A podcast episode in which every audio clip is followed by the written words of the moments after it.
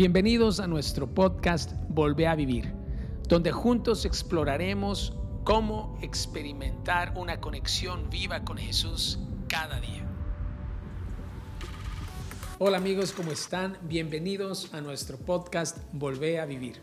21 días conectados con Dios.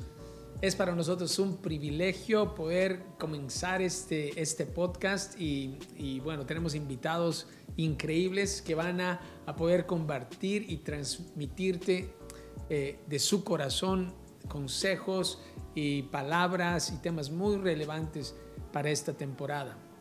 Ah, ¿Por qué le hemos denominado Volver a Vivir? Mira, estamos entrando en, en, 21 días de ayuno, de busca, de conectarnos con Dios, eh, porque este año justamente el 4 de abril es eh, celebramos Pascua, ¿no? Y yo sé que a ratos uno no celebra fiestas, uno dice es una fiesta de este, de, esta, de este segmento de la cristiandad, etcétera, etcétera. Pero independientemente a las fechas o a los cronogramas, estamos hablando de la fecha que lo ha definido todo. Porque Pascua, en Pascua celebramos la resurrección. Y yo quiero que nos enfoquemos un poco en qué representa esta vía de resurrección. Si hay una fecha importante, y no una vez quiero, una vez más quiero decirte, no es el cronograma, no es el 4 de abril, no es este fin de semana, sino lo que representa ese fin de semana, es lo que le da sentido a todo.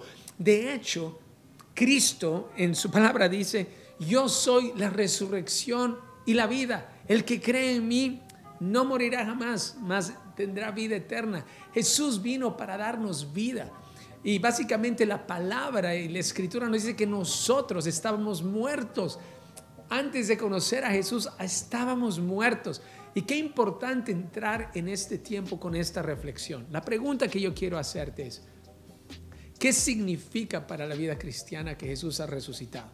Y quiero yo decirte lo siguiente, significa todo.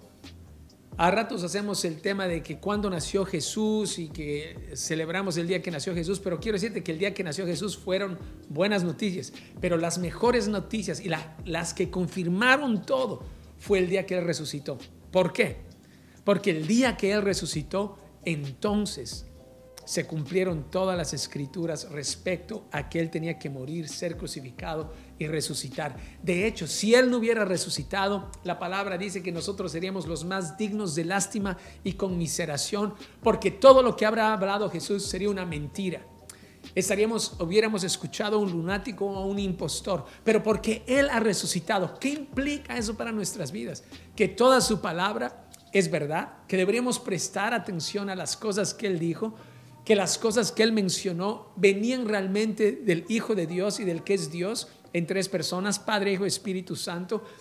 Y la pregunta que yo te hago, si Jesús resucitó para que tú y yo tengamos vida, eso es lo que el Señor me habló. ¿Qué significa para ti que Jesús ha resucitado?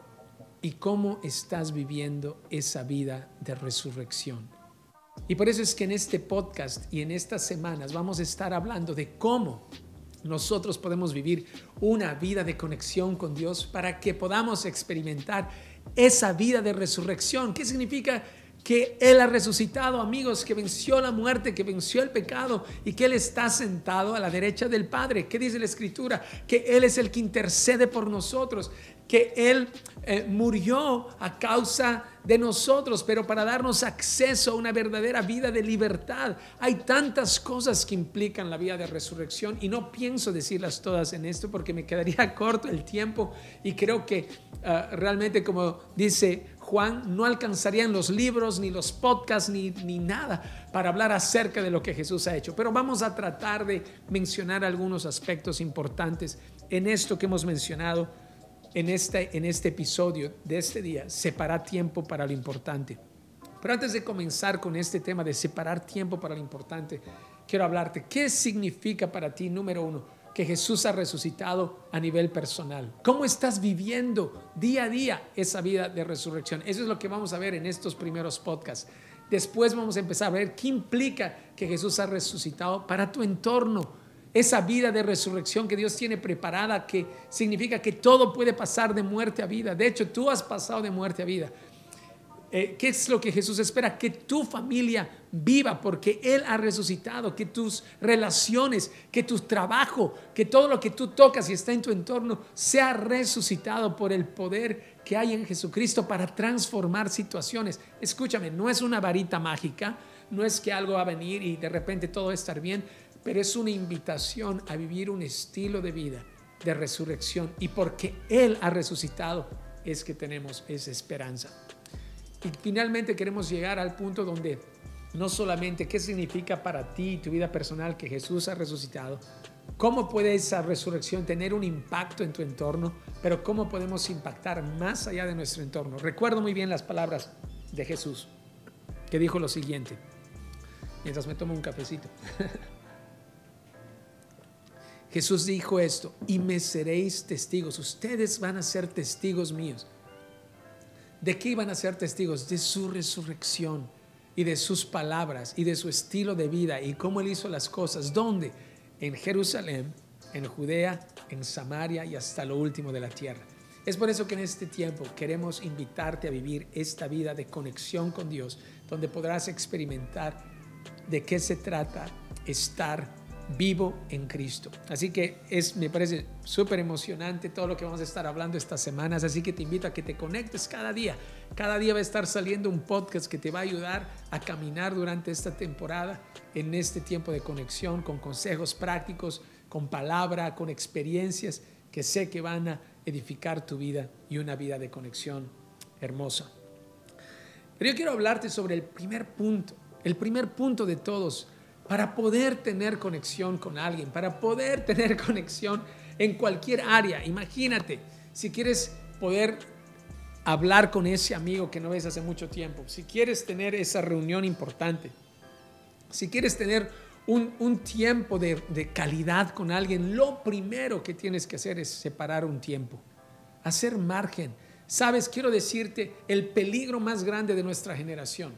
Y tiene una palabra que tal vez no te guste lo que te voy a decir.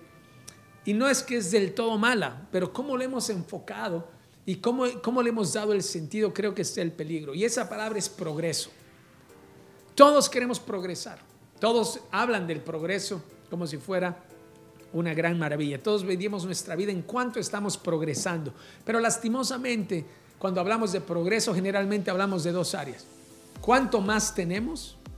Hablamos del dinero, hablamos si hemos progresado económicamente y medimos nuestra vida en cuánto tenemos o cuánto más podemos acumular o cuánto más tenemos para gastar. Y también hablamos del, progreso en términos intelectuales. Cuánto más sé, cuánto más conozco, lo que el, problema de la humanidad se resolverá con educación. Y pensamos que mientras más sepamos y más estudiemos y más nos llenemos la cabeza y más, y más invirtamos nuestro tiempo y en el mundo que vivimos que parece que todo está en las carreras y ahora necesito dos profesiones y necesito más cosas y necesito invertir más de mi tiempo y estamos hiperconectados y que, y que si no hago, ah, si no estoy haciendo algo entonces soy un fracaso en esta vida. Hay algo que que el Señor nos está invitando, que es una locura, la locura de, llenar todo el tiempo con cosas y cosas y querer llenar tu vida de cosas y cosas y tener ah, ocupado la mayor parte de tu tiempo, que al final gastamos nuestro tiempo en esto que es el progreso y en realidad terminamos peor que antes. Terminamos perdiendo todo para aquello que lo que queríamos progresar. Porque si yo te digo, ¿para qué querías progresar? Para darle una oportunidad a tu familia. ¿Para qué querías progresar?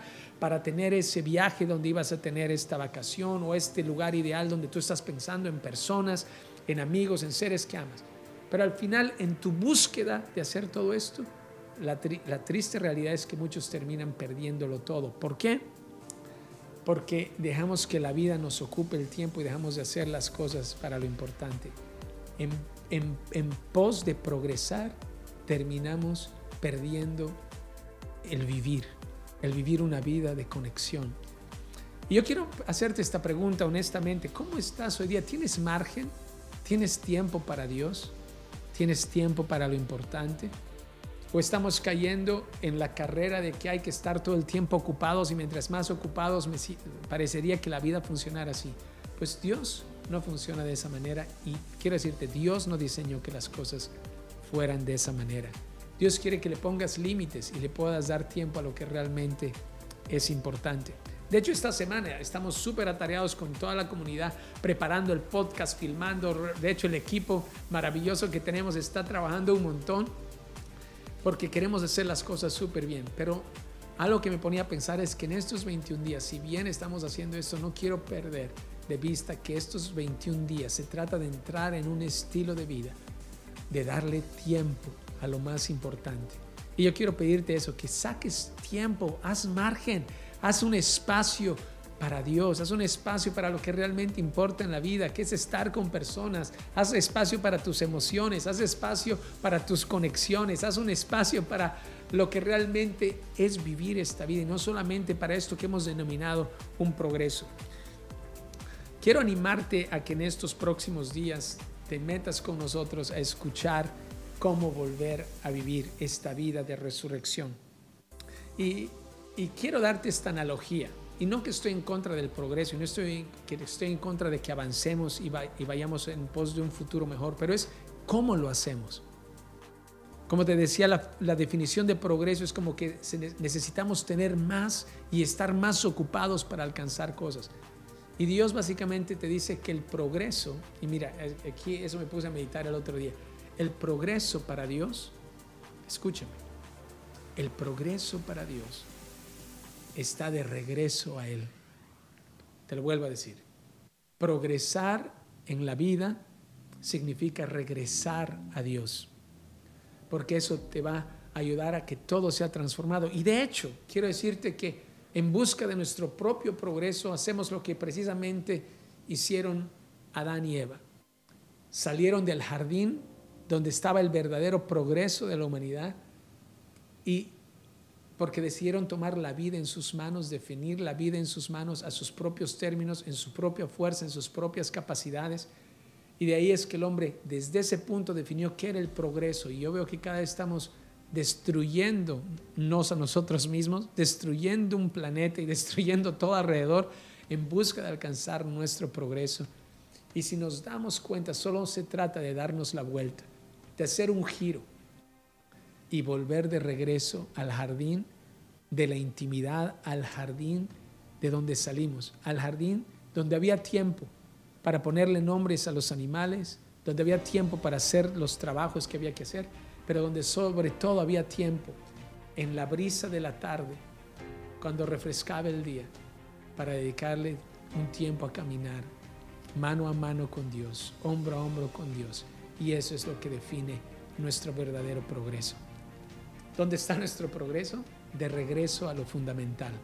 Así que yo quiero animarte a que en este podcast y en este día de volver a vivir puedas hacer una pausa y reenfocarte para que estos 21 días, todos juntos, podamos ir de regreso a donde todo comenzó.